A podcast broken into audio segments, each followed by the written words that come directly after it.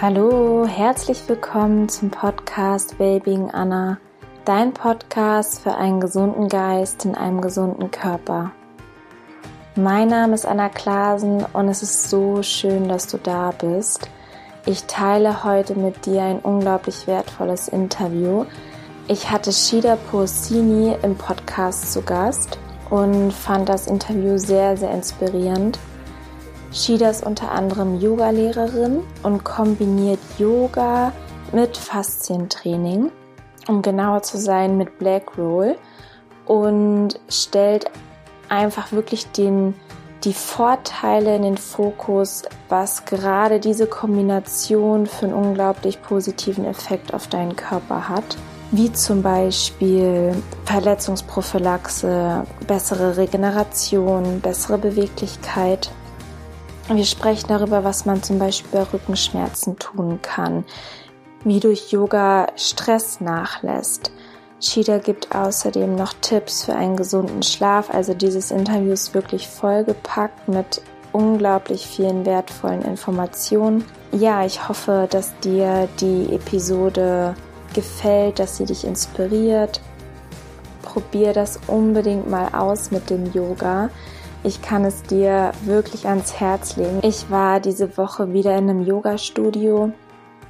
Durch Corona war ich länger nicht mehr wirklich vor Ort und habe einfach nochmal gemerkt, auch was für einen Unterschied das macht, wenn man wirklich ins Studio geht, wenn man angeleitet wird, wenn man mit anderen zusammen Yoga praktiziert, ist eine ganz andere Energie. Man kann viel besser abschalten, man verbindet sich noch mehr mit dem Atem und kann einfach mehr loslassen.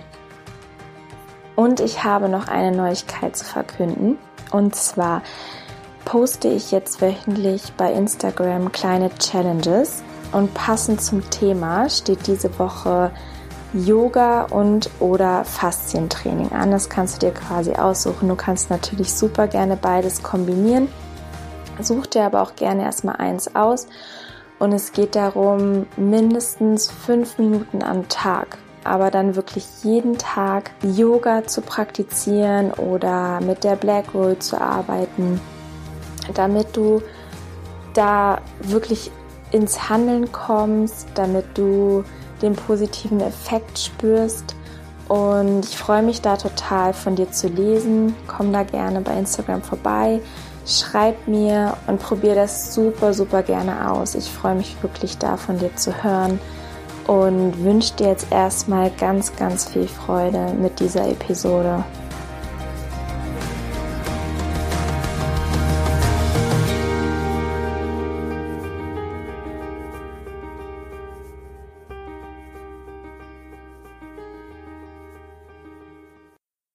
Ich freue mich sehr, eine ganz wunderbare, inspirierende Frau heute im Interview zu haben, Shida Postini. Herzlich willkommen und stell dich einmal sehr, sehr gerne vor. Hallo Anna, vielen Dank ähm, für das Interview.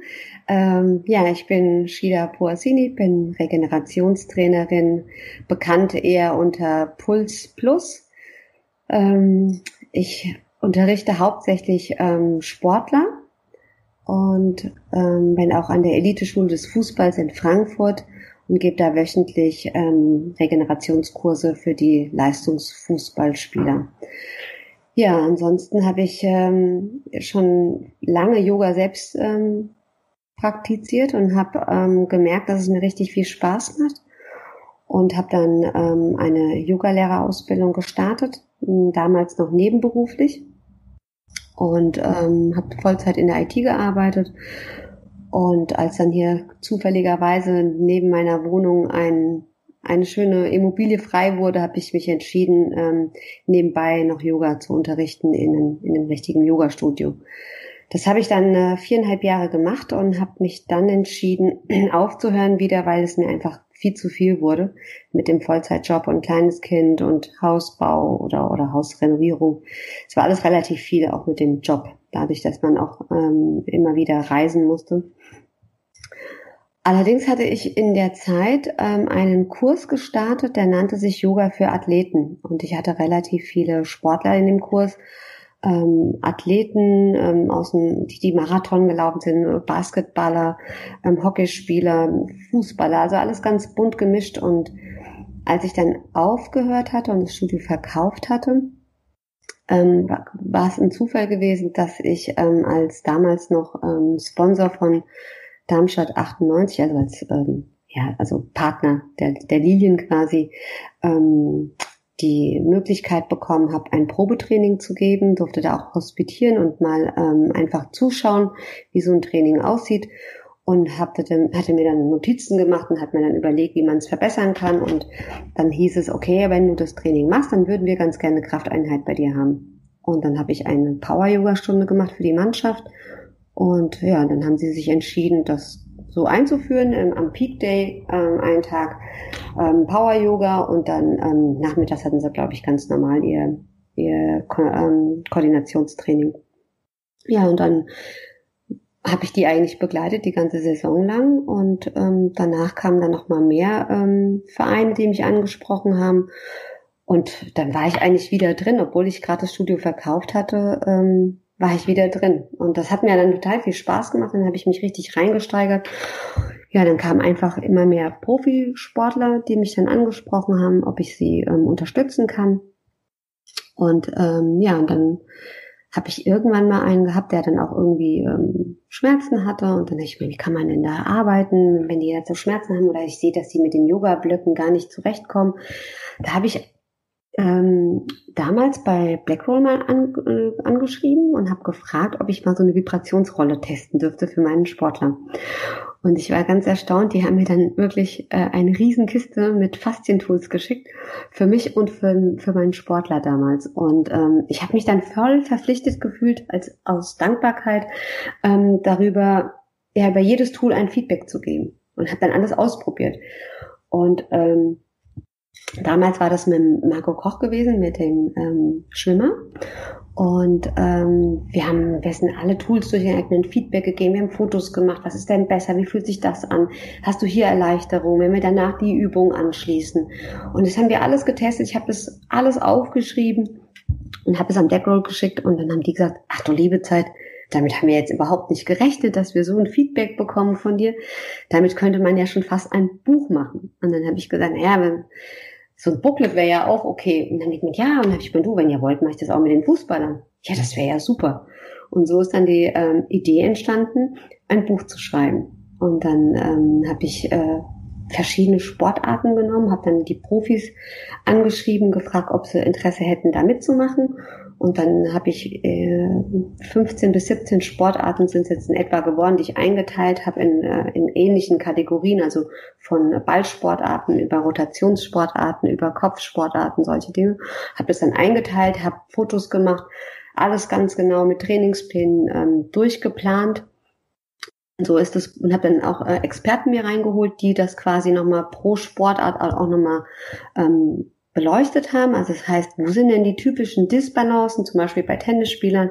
Habe mir dann Physiotherapeuten oder Osteopathen ähm, angeschrieben, Ärzte angeschrieben, Leute aus dem Fachtrainer und habe die gebeten, ähm, ja, ihr ihre Meinung dazu zu geben. Und das daraus ist dann ein Buch entstanden. Und das ist dann ähm, Ende 2018 erschienen. Und äh, dann habe ich dazu auch passend ein Yoga-Konzept geschrieben. Das nennt sich dann Blackroll Meets Yoga und das unterrichte ich dann als Ausbildungskonzept für die Firma Blackroll. Und zeitgleich kam ich auch mit TMX in Berührung. TMX sind diese kleinen Trigger, mit denen ich dann ähm, tiefer nochmal myofaszial arbeiten konnte, ähm, wenn man dann doch wirklich mehr Verhärtungen oder, oder Hotspots hatte die Kombination aus diesen Faszientools, die oberflächlich eher arbeiten und diesen tieferen, das war eine tolle Kombination für die Sportler. Und das habe ich dann, da haben wir dann auch mit Team X dann eine Art Konzept zusammengeschrieben, geguckt, wie kann man das super im Fußball noch integrieren, mit Yoga-Übungen zur Kräftigung, zur, zur Dehnung, zur Prävention, also verschiedene Ansätze. Und mit der Zeit ist, äh, ist es dazu gekommen, dass ich ähm, einfach mehr Konzepte geschrieben habe. Es kam dann jetzt nochmal ein neues, ähm, sind jetzt nochmal zwei neue entstanden. Die, das eine habe ich jetzt schon unterrichtet, das andere kommt noch. Und ja, Also das ist so ist ein bisschen weg von den ganzen Kursen, mehr in die Konzeption und tiefere Arbeit, ähm, sportartspezifisch. Zusätzlich dann noch, ähm, dass ich jetzt bei Lambaya arbeite mit der Schlafanalyse. Hm. So hat sich das Ganze entwickelt.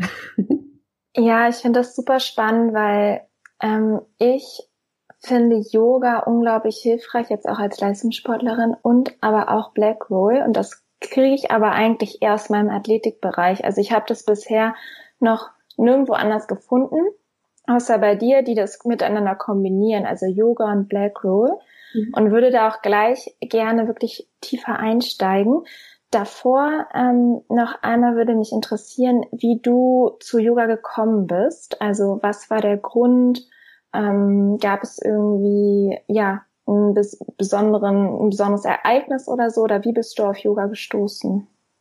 Also ich habe damals ähm, Vollzeit in einer IT-Firma gearbeitet und ähm, habe gerade meinen meinen Sohn bekommen und ähm, habe zeitgleich ist ähm, sind wir umgezogen, haben unser Haus äh, quasi damals ähm, renoviert und oder beziehungsweise komplett entkernt und es war relativ viel auf einmal. Ich musste ja ziemlich viel reisen auch oder immer mal vor Ort beim beim Kunden sitzen und es hat mich ziemlich ähm, also was, was heißt gestresst nicht, ich, ich gehe immer ganz gerne in meinem Job auf und habe da auch einen ziemlich hohen Anspruch an mich selbst. Und der Job war komplett neu, ich bin berufsfremd in diesen Job reingekommen und habe mich da auch richtig reingekniet. Es war einer der größten Projekte der Firma damals und ich habe dann auch mit Leuten gearbeitet, die in Israel saßen oder in Amerika und, und dann hat man sich halt auch den Arbeitszeiten von denen angepasst. Das heißt, ich habe auch mal um 23 Uhr nachts angefangen zu arbeiten und habe mit denen telefoniert und dann das kleine Kind, das dann auch mal krank war und dann musstest du trotzdem irgendwie gucken, dass du den unterkriegst, damit du nochmal zum Kunden gehen kannst. Also ich habe dann so hart gearbeitet, dass ich eigentlich kurz vorm Burnout war. Und ähm, selbst mein Chef damals mir meinen Rechner weggenommen hat. Also weil ich einfach diesen Anspruch hatte, ich, ich muss alles äh, hinkriegen. Ähm, mein damaliger Freund hat noch studiert, also das heißt, ich habe auch das Geld äh, verdient für, für uns und ähm, deswegen habe ich mir da ziemlich viel Druck aufgelastet. Und ähm, dann hat der Arzt gesagt, was hältst du denn davon, wenn du mal mit Yoga anfängst?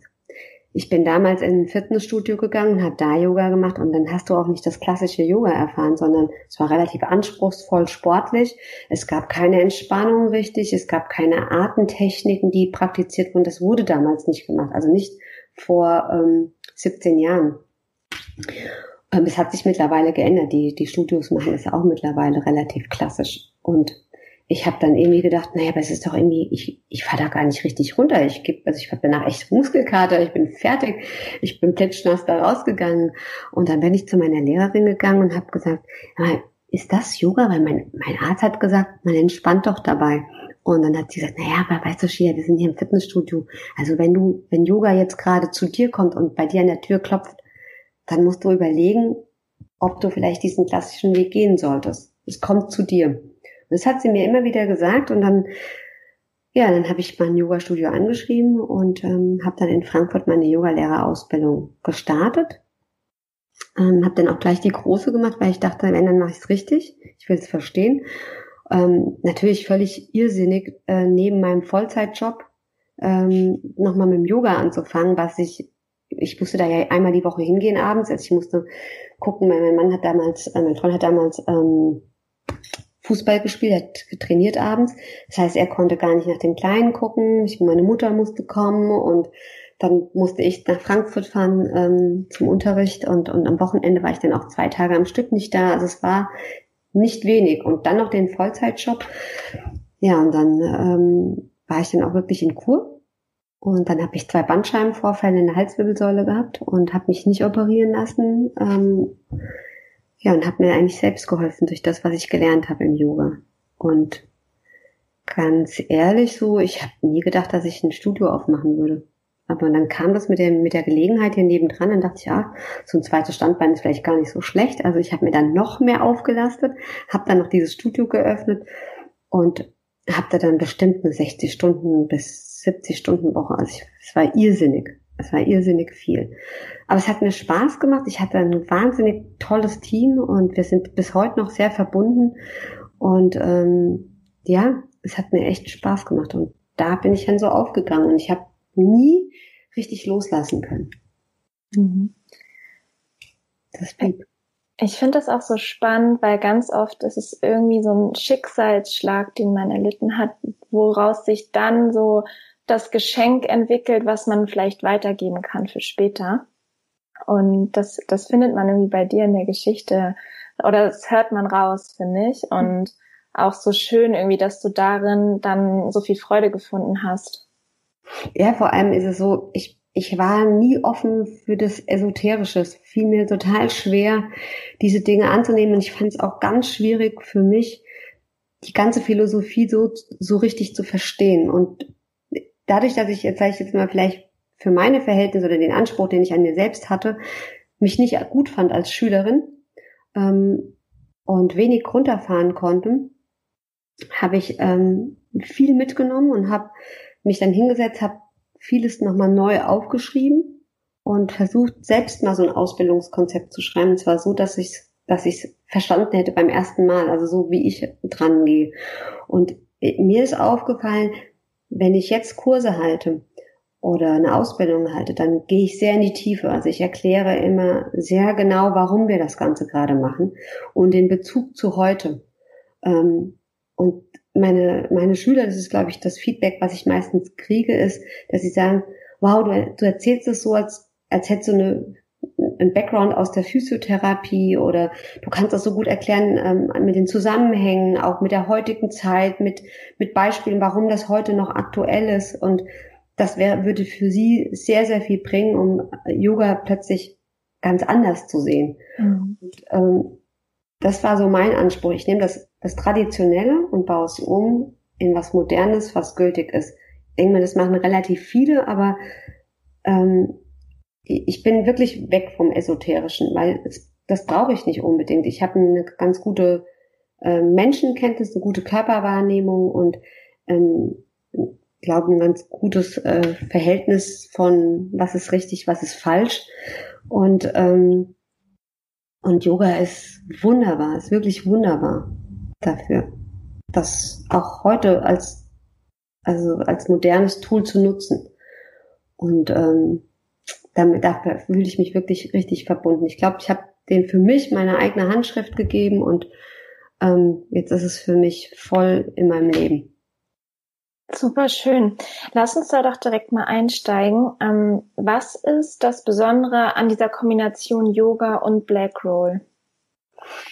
Na, das ähm, Positive ist, dass es ähm, Menschen so ein bisschen erstmal die Skepsis, Skepsis nimmt von vor Yoga. Also gerade Männer, ähm, die dann sagen, also Yoga ist nichts für mich, also so Brezeln und Verknotungen, das ist nichts für mich. Ähm, die finden allein, dass so eine Black Roll drin ist, irgendwie schon männlicher und sportlicher. Das zieht erstmal die Skeptiker an. Ähm, das war nicht der Grund, warum ich es gemacht habe. Also war ja eher ein Zufall. Ähm, ich habe nur gemerkt, dass die Sportler, die ähm, wirklich und das spannend sind, dass die ähm, eher davon profitieren, dass sie ähm, geschmeidiger werden und besser in die Dehnungen und Haltungen reinkommen.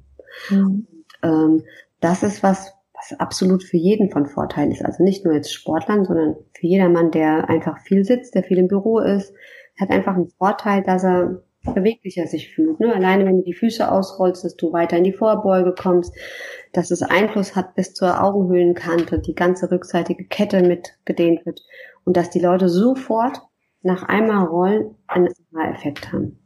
Mhm.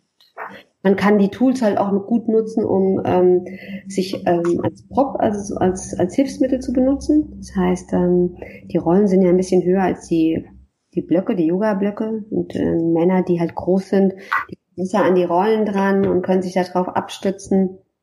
Man kann eine Progression einbauen, man kann die Rolle nutzen, um eine Schwierigkeitsstufe höher zu gehen. Man kann sie aber auch erleichtern. Ja, ich kann mein Bein drauf ablegen ähm, ohne dass mein Knie irgendwo drauf drückt, weil, die, weil das Bein auf, dem, auf der Rolle liegt und das Knie in der Luft ist und somit kann ich die Kriegerhaltung vielleicht besser machen als kniend. Und ähm, das ist auch nochmal eine Hilfestütze für die Sportler. Mhm. Das heißt, du kombinierst wirklich einzelne Yoga-Übungen mit dieser Black Roll. Genau. Ja. Und kannst du vielleicht nochmal für den Zuhörer genau erklären, was eine Black Roll macht? Also es ist ja ein Faszientraining und warum das so effektiv ist für Regeneration oder auch Verletzungsprophylaxe? Mhm. Also die ähm, Black Roll hilft so ein bisschen, also wenn wir von regenerativen ähm, Training sprechen, dann rollen wir langsam. Das heißt, wir detonisieren, wir nehmen die Spannung raus. Wir sorgen dafür, dass wieder schön Wasser ähm, in den Faszien fließen kann, so dass wir auch ähm, einen besseren ähm, Abfall, also die ähm, Abtransport von den Abfallprodukten ähm, dafür sorgen können. Das heißt, wenn Entzündungen entstehen oder Muskelkater, so kennen wir es ja, ne, und Entzündungen entstehen, dann können quasi diese Abfallprodukte besser abtransportiert werden. Wir sorgen dafür, dass äh, das Immunsystem wieder stark wird, äh, dass der Stoffwechsel ähm, schneller ähm, funktioniert. Ähm, ja, die, man sagt ja auch immer, der, der Sport hält jung, weil wir halt einfach eine schnellere Zellteilung haben, dass wir, dass die Entzündungen abgebaut werden, dass dass, dass, der, dass unser Wasserhaushalt ähm, ja besser läuft oder fließt in diesen beanspruchten Faszien und Muskulatur und ähm, dass die dass das Bindegewebe geschmeidiger ist, wir uns besser bewegen können, dass die Scherkräfte wieder flüssig funktionieren. Das ist das, was wir erreichen wollen mit den mit der Faszien, mit der Faszienrolle. Super. Und Yoga für Athleten und ähm, allgemein im Leistungssport, kannst du sagen, dass es da Unterschiede gibt im Gegensatz zu Yoga für, ich sag mal, ähm, Menschen, die so einen Alltagsbürojob nachgehen? Ähm, hast du ganz gewisse Unterschiede in den Übungen oder ist das prinzipiell ähnlich? Also wenn ich wirklich mit Leistungssportler arbeite, schaue ich immer, also wann machen wir dieses Training und ähm, was ist das, was er eigentlich, was hat er für ein Ziel, ähm, wenn er zu mir kommt. Das heißt, ähm, wenn wir, wenn ich jetzt weiß, dass es irgendwie am nächsten Tag wieder ein Training gibt, dann ähm, werde ich schauen, dass wenn ich jetzt zum Beispiel mit Fußballern arbeite, dass ich die Beine nicht übermüde. Wenn ich ähm, Tennisspieler habe, dass ich schaue, dass er auch gute Rotationsübungen immer wieder reinmacht.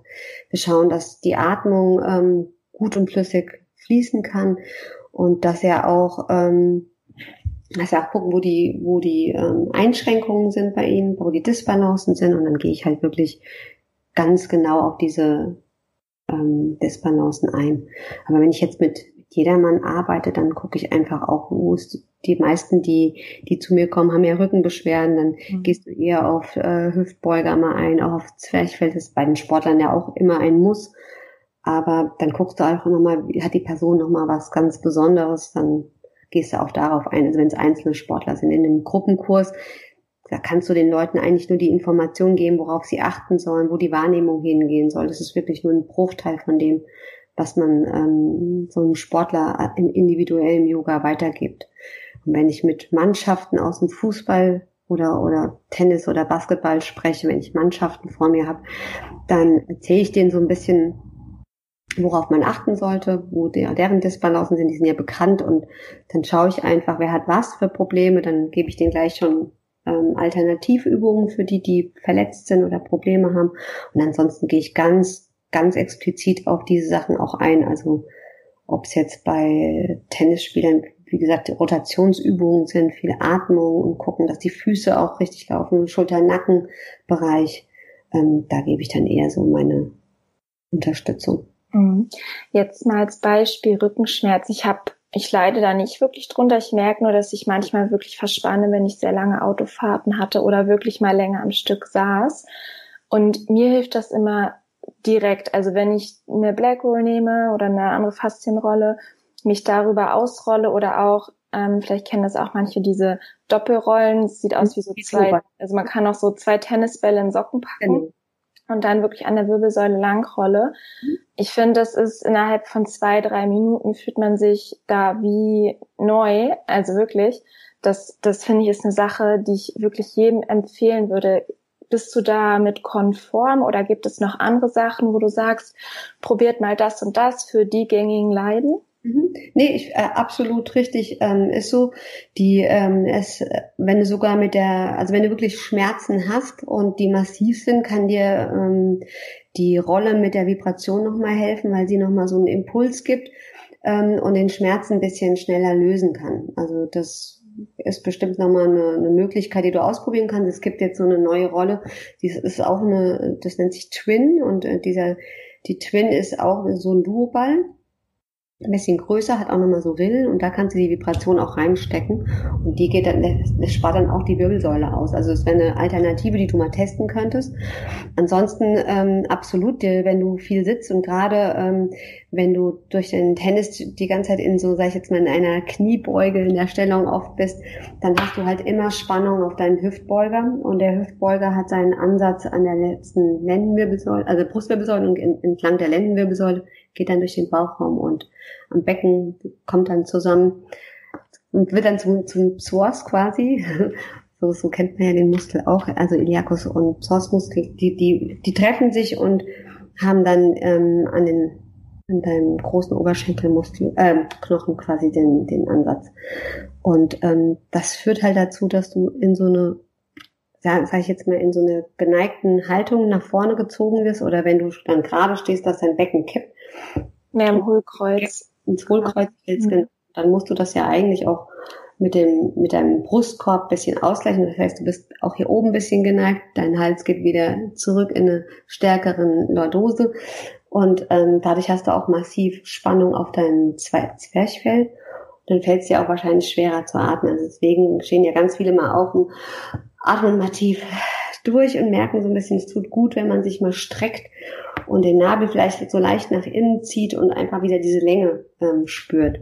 Mhm. Und ich gehe da ganz gerne mit dem kleinen ähm, Ball rein in den Hüftbeuger, also setze den dann neben dem Beckenknochen seitlich oben so leicht drüber an und roll da die, den Bereich aus. Oder nehme auch den TMX-Trigger, das ist nochmal ein bisschen effektiver, geht ein bisschen tiefer rein. Den kannst du dann nochmal da unten ansetzen am Beckenknochen, also seitlich zeitlich eigentlich auf den Knochen drauf und dann nochmal am Zwerchfell. Also wirklich ruhig mal hier mit der Hand rein. Ich bin da ganz hart, ich gehe da auch wirklich mit dem Trigger rein, aber es geht mit dem kleinen Ball. Ich kann es auch gut mit den Fingern machen. Du kannst mit dem Twister reingehen und den ganzen Bereich lockern und ich bin mir ziemlich sicher, wenn du dann ein paar Mal gut dazu atmest, dass du die Spannung ähm, ganz schnell rauskriegst. Also nicht nur unbedingt den Rücken ausrollen, sondern gerade die vordere Seite mit aus. Ja. Weil es halt oft der Gegenspieler auch ist. Ja. Und ich finde das auch so schön. Es ist so ein einfaches Tool. Es ist leicht, man kann es gut mitnehmen überall hin. Man kann irgendwie bestimmt auch andere Sachen mal verwenden. weiß nicht, Golfball, Tennisball, was man vielleicht auch da hat. Ähm, und das finde ich so schön, um sich selber zu helfen. Man braucht nicht immer einen Physio oder einen Therapeuten, sondern das ist so ein schneller, so eine schnelle Selbsthilfe. Deswegen kann ich das auf jeden Fall jedem empfehlen, mal auszuprobieren. Mhm. Ja, sehr gut. Ich würde gerne noch über das Thema Stress mit dir sprechen. Warum funktioniert Yoga und vor allem die Atmung in Bezug auf Stress abbauen? Also wenn wir, ähm, sage ich jetzt mal, bewusst atmen und zwar ähm, vor allem über die Nase. Ähm, also erstmal so der Unterschied, wir haben die Nasenatmung und die Mundatmung und die Mundatmung ähm, aktiviert immer so ein bisschen den Sympathikus. Also wir, wir haben immer das Gefühl, wenn wir, oder der Körper kriegt das Signal, wenn wir durch den Mund atmen, brauchen wir mehr Sauerstoff, ist vielleicht irgendwie Fluchtgefahr und so aktivieren wir den Sympathikus.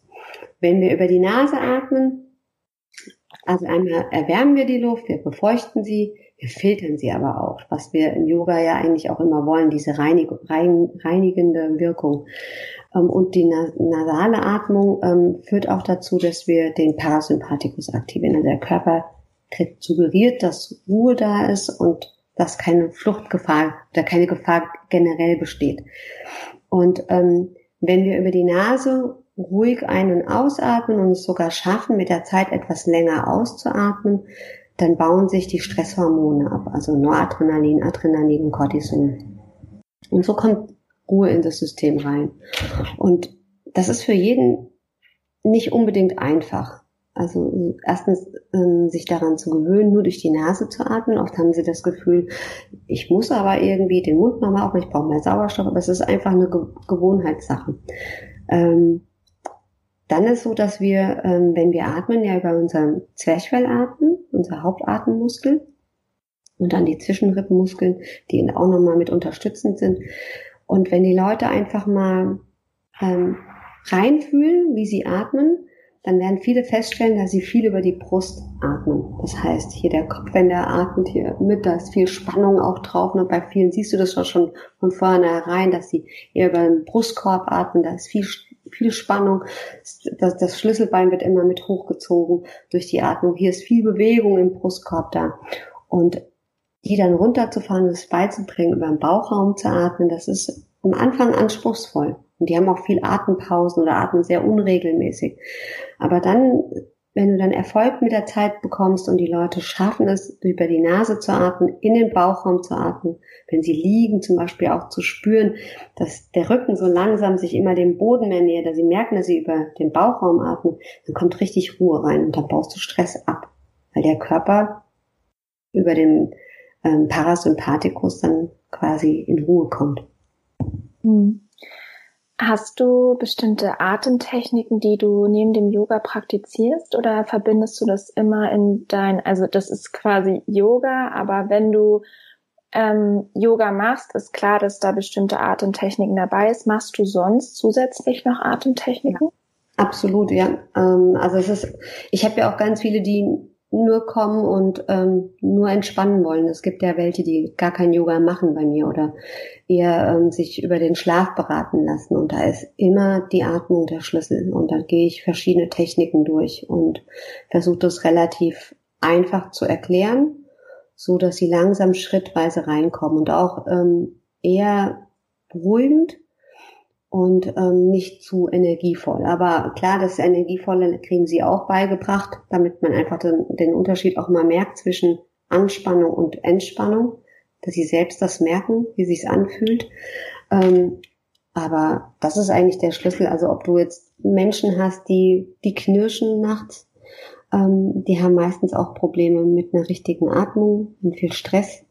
Und wenn ich zum Beispiel jetzt eine Schlafanalyse mache mit Menschen, wo ich den Verdacht habe, die atmen nicht so gut, der Atemzyklus ist nicht optimal, dann kann ich in der ähm, über die Schlafanalyse feststellen und se tatsächlich sehen, ob sie im Stressbereich sind, kann sehen, wie sie atmen und ähm, kann dann mit denen direkt arbeiten. Es ist ja nochmal was anderes, wenn, wenn jemand schwarz auf weiß sieht, dass was nicht in Ordnung ist und dann kannst du mit denen wirklich üben. Dann sind die auch offen dafür. Ansonsten kenne ich auch ganz viele, die sagen, oh, können wir das mit der Atmung weg, weglassen oder dieses Wechselatmen und so mit der Nase zuhalten und so, das finden sie furchtbar. Und das ist dann auch wieder dieses, was viele mit dem Esoterischen wieder verbinden, weil dann immer Begriffe fallen, die ähm, die Leute irgendwie komisch finden, wo sie keinen Bezug zu haben. Und wenn du dann denen aber erklärst, was es für eine gute Wirkung hat und wie effektiv das Ganze ist, und wenn du das über die Anatomie erklären kannst, dann, dann sind die offen dafür. Und klar, es gibt natürlich auch welche, die ähm, auch für das Esoterische offen sind und sagen, hey, das klingt toll, das ist ähm, spannend, das möchte ich gern ausprobieren. Aber ich sage jetzt mal im Sportbereich, du hast da sehr viele junge Leute, viele Jungs, ähm, da kommt das nicht immer so gut an. Mhm. Kann ich mir vorstellen. Ähm, hast du, kannst du ein Beispiel nennen, eine bestimmte Atemtechnik, die hilft, wenn man jetzt ins Bett geht und man kann irgendwie nicht so gut einschlafen? Mhm. Kannst du die so beschreiben? Mhm. Also wenn man sich hinlegt, dass man erstmal versucht entspannt zu liegen, ähm, gucken, dass man irgendwie keine großen Spannungen im Nackenbereich hat, also zu viel Kissen und der Kopf ist so eingeengt, ähm, sondern dass man versucht gerade zu liegen, zu gucken, wie liegt der Rücken auf, erstmal einfach nur zu gucken, ähm, wie fallen die Schultern. Und dann zu gucken, dass die Handflächen nach oben schauen, dass die, dass die Schultern wirklich nach hinten fallen können, ohne dass du Kraft dafür brauchst ähm, und dann die Augen mal schließen und reinfühlen. Reinfühlen, ähm, wohin der Atem gerade fließt. Ob sie selber wahrnehmen können, ob es einen Brustkorb oder den Bauchraum gibt. Wahrnehmen, ob man Atempausen hat oder nicht. Oder sogar zweimal, vielleicht vor der Einatmung, nach der Ausatmung. Einfach erstmal so wahrnehmen und dann werden die meistens schon ruhiger. Und dann würde ich anfangen zu gucken, dass man im Geiste quasi mitzählt, vier ein und vier auszuatmen. Und wenn man Atempausen hat, die mit einzuplanen. Also das heißt ja nicht, nach der Einatmung eine Atempause habe, dann mache ich vier, zwei, vier und dann vielleicht nochmal eine zwei für die Atempause nach der Ausatmung. Also vier, zwei, vier, zwei zum Beispiel. Und das erstmal so eine Zeit lang zu machen. Und dann werden sie eigentlich schon ruhiger allein durch die Konzentration und überhaupt dabei zu bleiben und dann festzustellen, merken die überhaupt, dass wenn sie einatmen, dass ähm, die äußere Muskulatur arbeitet und wenn sie ausatmen, die innere Muskulatur, also eher die Bauchmuskeln vielleicht arbeiten. Einfach so die, diese Wahrnehmung dahin schulen. Und dann im nächsten Schritt gucken, ob man den Ausatmen verlängern kann. Also kann, schaffe ich ähm, meine Ausatmung auf sechs oder acht zu steigern. Also die Einatmung bleibt immer gleich, die Atempausen bleiben gleich. Ich versuche die Ausatmung zu verlängern. Und dadurch suggeriere ich dem Körper, dass Ruhe da ist und in der Regel werden alle dadurch auch schon viel müder. Wenn jemand Einschlafprobleme hat oder zum Beispiel sich irgendwie noch vor dem vor dem Zubettgehen sich noch irgendwelche Nachrichten angelesen gelesen haben, die, die sie irgendwie aufwühlen, dann ist es immer ganz sinnvoll, abzuschalten und sich wirklich auf die Atmung zu konzentrieren. Und denken wir mal, das ist so ein einfacher Weg, also diese 4-4 zu atmen oder 4-6, 4-8. Und dann kann man natürlich immer noch weitergehen, aber das denke ich mir ist schon mal ganz gut. Es gibt noch eine Atmung, die ähm, auch ganz gern praktiziert wird, ist äh, vier einzuatmen, sieben zu halten und acht auszuatmen. Ich finde die relativ anspruchsvoll und ähm, würde das jetzt nicht machen. Wird einfacher halten. Also ich denke, ja, vielleicht auch erstmal für den Start damit beginnen und vielleicht entsteht das automatisch, dass man da besser drin wird, sich trainiert und dann auch länger ausatmen kann, längere Pause halten kann. Allein schon nur durch die Nase zu atmen ist für viele schon anspruchsvoll für, fürs Erste. Also so überhaupt so lang konzentriert zu bleiben, ähm, auch dabei, weil viele ja dann, dann trotzdem irgendwie an irgendwas denken. Das ist ganz schwierig und deswegen finde ich den Begriff der Meditation so schwer, weil wir meditieren eigentlich gar nicht. Also in meinen Augen konzentrieren wir uns nur und ähm, Meditation ist wirklich, ähm, das fängt an mit Rückzug der Sinne und wenn du die Sinne zurückziehst, dass du dich dann konzentrierst und wenn du dich äh, dann konzentrierst, dann in die Meditation zu fallen und wir die ja von Meditation sprechen oder auch Meditation uns anhören im, im, im Internet, ähm, das ist eine Konzentration. Ich höre ja zu. Also kann ich gar nicht die Sinne zurückziehen. Und deswegen finde ich diesen Begriff der Meditation immer komplett falsch. Ähm, mir gefällt es besser, wenn man sagt, ich konzentriere mich und versuche Ruhe reinzubringen. Ich denke, das ist passender in der, in der heutigen Zeit. Aber Meditation ist schon sehr anspruchsvoll. Also zehn Minuten mal an nichts zu denken und wirklich nicht da zu sein, so geistig ähm, bei irgendwas, das ist schon, das ist schon mhm. sehr anspruchsvoll. Das Würde ich jetzt gar nicht wirklich auch trauen. Mhm. Ja, spannend. Und hast du, oder erstmal prinzipiell die Frage, du empfiehlst, auf dem Rücken zu schlafen? Ja, also auf der, auf dem Rücken zu schlafen finde ich ähm, sehr sinnvoll. Ähm, ich selbst bin Bauschläfer. Ich weiß, was, das bedeutet, mit, was es für Nackenprobleme bringen kann. Deswegen, wenn es jemand kann, kann ich jemand empfehlen, ähm, auf dem Rücken zu schlafen, auf jeden Fall. Das ist natürlich für Menschen, die irgendwie schnarchen oder Probleme haben, so mit, mit den Atemwegen, da ähm, vielleicht nicht so wirklich gut, aber sowas kann man testen. Es gibt ja genug Apps, die auch ähm, einem sagen, ob man schnarcht oder nicht und dann ähm, vielleicht gucken, dass man dann auf die Seite sich ähm, legt. Super. Hast du grundsätzlich noch andere Tipps, die die Schlafqualität verbessern? Ja, gibt es einige. Also, ähm, also ein, eine Sache ist, dass man sich auf jeden Fall ähm, bewegt über den Tag, also dass man irgendwie Sport macht oder wenn wenigstens einen einstündigen Spaziergang oder 30 Minuten spazieren gehen, irgendwie was den Körper bewegt, so dass man den Kreislauf ein bisschen in Schwung bringt, dass man ähm, was für seinen Stoffwechsel macht. Denn das ist auch ein Schlüssel dazu, ähm, gut schlafen zu können, denn Abfallprodukte der Bewegung ist Adenosin und Adenosin wird über den Tag auch etwas ansteigen und macht uns ähm, müde über den Tag. Dann ähm, sich nachts ähm, vielleicht nicht mit zu sehr belastenden Themen beschäftigen. ähm, gucken, dass man zwei Stunden bevor man ins Bett geht, vielleicht ähm, Blaulicht meidet, das Licht ein bisschen dämmt oder mal Kerzen anhat oder ja einen Filter halt hat, wenn man ähm, dann doch noch mal ein Kindle-Buch liest oder ähm, übers iPhone irgendwie noch chattet oder liest, dass man da den Blaulichtfilter eingeschaltet hat, so dass ähm, dem Körper quasi suggeriert wird, dass man langsam müde wird und die Melatoninausschüttung ähm, aktiviert wird. Die braucht etwa dann auch zwei Stunden, bis man richtig müde wird. Und dann ähm, kann ich ähm, ja nur empfehlen, nicht mehr so spät Kaffee zu trinken. Ich zählte auch immer dazu, ähm, nach 14 Uhr Kaffee zu trinken, weil ich der absoluten Überzeugung war, ich kann trotzdem schlafen, aber die Schlafqualität verschlechtert sich. Also das kann man wirklich sehen. Auch ein Glas Wein, was abends einen so ein bisschen müde macht, wo jeder glaubt, super, jetzt kann ich schlafen. Ähm, das ist leider nicht so. Der Tiefschlaf verschiebt sich und das ist nicht wirklich gesund. Also wirklich nur im Tiefschlaf haben wir die regenerativen Prozesse aktiviert, wie Entzündungsregulation, Entgiftung, motorisches Lernen, Wachstumshormone. All das entsteht nur im Tiefschlaf und das werden wir ähm, nicht haben oder nicht so gut in der Qualität ähm, haben, wenn wir Kaffee trinken, wenn wir mit Blaulichtfilter äh, ohne Blaulichtfilter quasi versuchen zu schlafen und nicht in den Tiefschlaf kommen.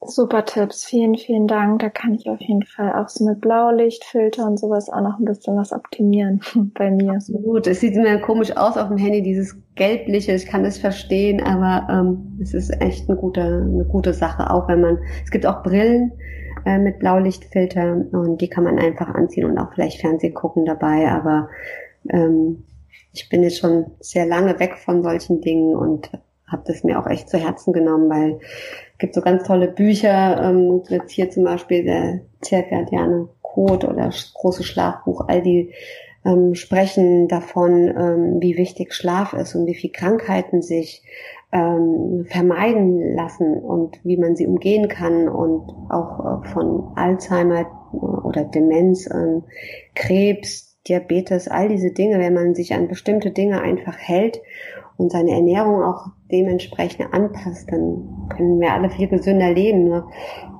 das kriegen wir in der Schule leider nicht beigebracht und ich glaube, das ist wirklich was, was Kinder in der Schule lernen sollten, über unseren zirkadianen Rhythmus zu lernen. Das wäre was wirklich fürs Leben. Mhm. Die Bücher klingen auch sehr spannend. Die packe ich einfach mit in die Show Notes für die, die es interessiert. Ja. Und ich würde noch gerne auf ein anderes Thema eingehen. Ich habe noch vier Abschlussfragen, die ähm, eher allgemein sind, also über deine Person und nichts unbedingt mit Puls Plus zu mhm. tun haben. Gibt es einen Menschen, der dich sehr inspiriert oder dich sehr geprägt hat auf deinem Weg? Ähm, ja, es ist jetzt ähm, keiner quasi ähm, also keine Persönlichkeit jetzt aus dem Sport oder so, sondern wer mich wirklich geprägt hat, sind meine Eltern und meine Familie. Ich bin sehr familienbewusst und ähm, ich glaube, die haben mich richtig geprägt. Das sind wirklich Vorbilder für mich und bin sehr stolz, ähm, so eine glückliche Kindheit ähm, gehabt zu haben und so einen Verbund mit meiner Familie, mit meinen Onkels und Cousinen und Tanten zu haben, ähm, ist sehr, sehr wertvoll. Es hat mir immer viel Halt gegeben, viel Kraft im Alltäglichen. Das sind wirklich meine engsten Freunde und die haben mich immer inspiriert. Das sind absolute Vorbilder. Super, super schön. Hast du eine Definition oder was ist deine Definition von Wohlbefinden? Ähm, von Wohlbefinden würde ich sagen, wenn man quasi mit sich im Reinen ist, ähm, wenn man ja seine eigenen Ziele und ähm, Werte auch umsetzen kann. Man hat, jeder hat ja so seine, seine Werte und schafft es dennoch nicht äh, wirklich umzusetzen. Und wenn man ähm, das schafft und dann auch noch in einem gesunden Körper, ich glaube, das ist so, also man zufrieden ist. Ich glaube, zufrieden ist was ganz Gesundes, weil alles andere stresst. Und alles, was einen stresst, ähm, macht krank. Hast du eine Art Lebensmotto? Hm. Also so ein richtiges Lebensmotto. Ich, ich lebe, glaube ich, ähm, ich denke zwar immer gerne zurück und ich gern, denke gerne auch immer in die Zukunft. Ich bin schon sehr, sehr kopflastig. Ähm, trotz allem hat immer schon mein Herz und mein Bauchgefühl entschieden für mich. Also ich bin sehr impulsiv und spontan und ähm, so ein richtiges Lebensmotto. Nee, also so, wenn ich jetzt so drüber nachdenke, fällt mir jetzt nicht so spontan ein. Ich glaube, ich lebe einfach so, wie es gerade kommt. Und immer nach dem Herzen. Ja, aber das ist gerade, finde ich, total schön. Ja. Dieses Intuitive auch. Ja, genau. Also äh, intuitiv ist bestimmt so. Absolut. Auch manchmal verrückt und äh, wo man sich in den Kopf greift. Aber auch wiederum ähm, hat sich gezeigt, auch wenn es nicht immer alles so gerade lief, ähm, so ganz falsch war es, glaube ich, nicht. Und jetzt kommen wir zur Abschlussfrage. Und zwar stell dir vor, du triffst dein 90-jähriges Ich. Mhm. Und dein 90-jähriges Ich gibt dir drei Weisheiten mit auf den Weg, mhm. mit denen du, also an die du dich täglich erinnern darfst, mit denen du noch erfüllter, noch glücklicher, noch gesünder deinen Weg weitergehen darfst. Ähm, du, also die Frage ist, was sind diese drei Welche Tipps? drei Weisheiten gibt dir dein 90-jähriges Ich mit? Ähm, dass man vielleicht Dinge, ähm, die man gerne erleben wollte, also einen großen Wunsch sich dann doch irgendwann selbst erfüllt. Ich glaube, wenn man immer irgendwas im Kopf hatte und das nie probiert hat, auch wenn man scheitert, dass man es trotzdem probiert. Ich glaube, ich finde es voll schlimm, ähm, irgendwann mal sterben zu müssen, zu sagen, ich habe es nie probiert, es war immer mein größter Wunsch. Und ähm, dass man es wagt. Und äh, ja, das Leben kann manchmal äh, sehr, sehr kurz sein. Und wenn wir Glück haben, ist es lang und man hat viel Zeit, aber dass man vielleicht auch wirklich ein bisschen verrückt bleibt und ähm, das macht, worauf man Lust hat und dass man sich umgibt mit wirklich lieben Menschen, die einem weiterbringen und ähm, die Zeit mit ihnen viel verbringt, weil am Ende wirst du dich nicht ärgern ähm, wollen, dass du dir äh, irgendein tolles Handymodell nicht gekauft hast, sondern wenn du 90 bist, dann erinnerst du dich an die Menschen zurück, die dir viel bedeutet haben und dass man die Zeit mit denen lange teilt. Das ist, glaube ich, auch nochmal so eins und ansonsten sich also neugierig zu bleiben, immer neugierig zu bleiben und ja, Dinge auszuprobieren, zu reisen, so ähm, offen zu sein und tolerant. Super schön. Vielen, vielen, vielen Dank erstmal für deine Zeit und auch für deine Arbeit. Ich finde es unglaublich inspirierend. Wer dich gerne ähm, sucht, wo kann man dich finden? Also mich findet man in Darmstadt meistens, aber über puls.plus erreicht man mich ähm, auf jeden Fall. Da ist die Telefonnummer, E-Mail-Adresse und man kann mich jederzeit direkt kontaktieren. Ist überhaupt kein Problem. Genau, also, Webseite packe ich in die Shownotes. Instagram hast du, glaube ich, auch. Genau. Super, packe ich auch alles in die Shownotes. Und ähm, ja, dein Buch klang auch unglaublich spannend. Das werde ich mir mal zulegen. Ja. Ähm, bin ich sehr, sehr gespannt, freue ich mich drauf. Und ja, vielen, vielen Dank für deine Zeit, für deine tolle Arbeit und hoffentlich sehen wir uns dann bald mal persönlich. Ja, wenn du mal vielleicht bei Johnny Heimes Turnier mal hier in Darmstadt bist, dann sehr, sehr gerne melde dich. Und ähm, vielen Dank, dass ich bei dir hier im Podcast sein durfte. Also absolute Ehre. Vielen Dank und dir weiterhin viel Erfolg und ich finde es wunderbar, dass du dieses, ja, diesen Podcast machst und wünsche dir noch ganz viele tolle Gäste. Dankeschön. Ich hoffe sehr, dass du ganz viel aus dieser Folge für dich mitnehmen konntest. Shida bietet zum Beispiel auch speziell für Tennisspieler Regenerationsprogramme an. Schau da super gerne auf ihrer Webseite vorbei. Ich habe alles in die Shownotes gepackt. Und ansonsten, ja, hoffe ich, dass du ganz inspiriert bist und motiviert bist, Yoga und Faszientraining auszuprobieren. Wie gesagt, komm super gerne bei Instagram vorbei unter anna.glasen und schreib mir deine Gedanken zu der Folge. Schreib mir, was du für dich mitgenommen hast, was deine wichtigste Erkenntnis ist. Und ansonsten wünsche ich dir noch einen wundervollen Tag und eine wundervolle restliche Woche. Bis ganz bald, deine Anna.